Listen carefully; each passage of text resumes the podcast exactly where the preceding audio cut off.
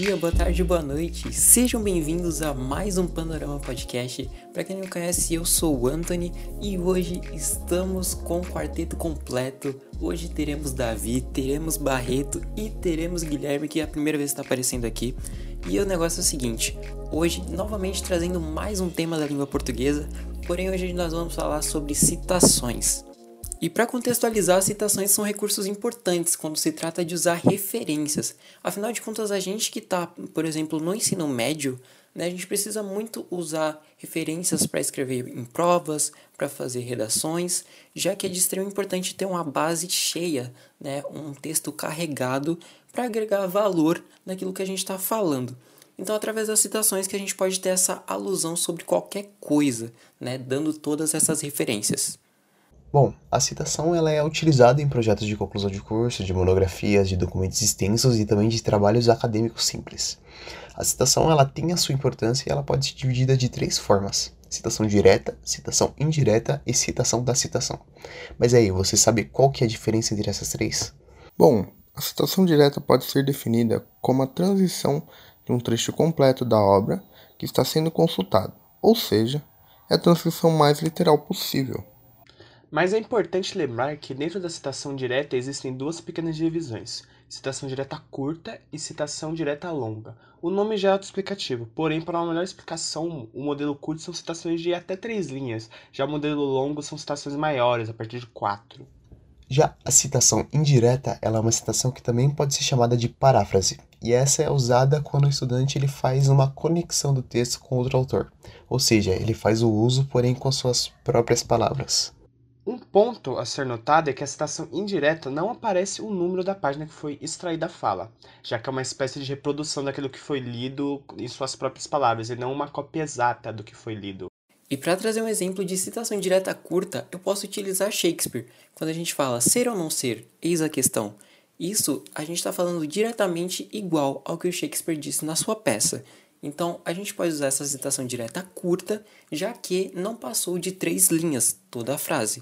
A partir do momento que ela passar de três linhas, como já foi dito, ela se torna uma citação direta longa.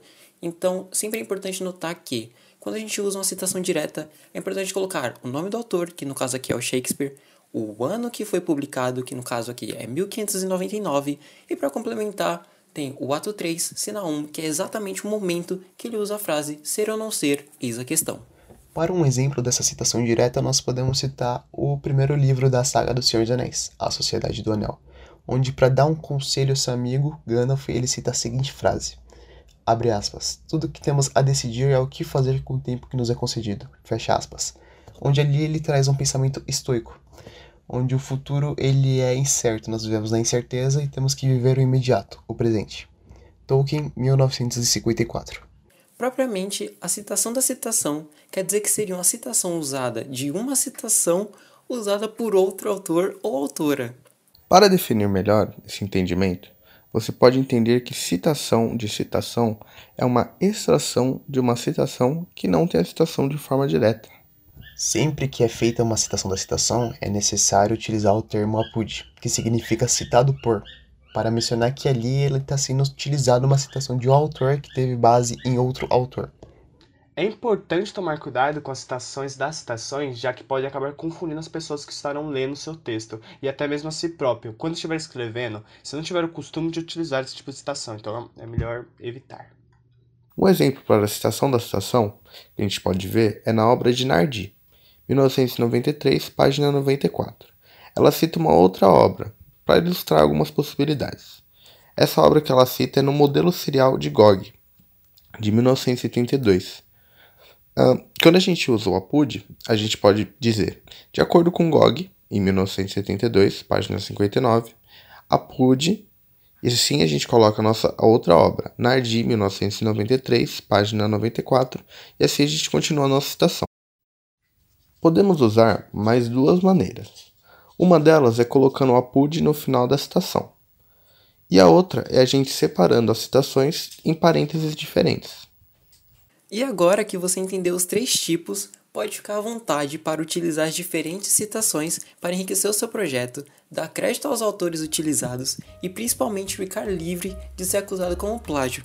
E esse daqui foi o nosso Panorama Podcast hoje falando sobre citações. Espero que você tenha aprendido, principalmente tenha gostado e fique atento com os diferentes tipos. E é isso. Muito obrigado por ter ouvido até aqui. Até a próxima e tchau!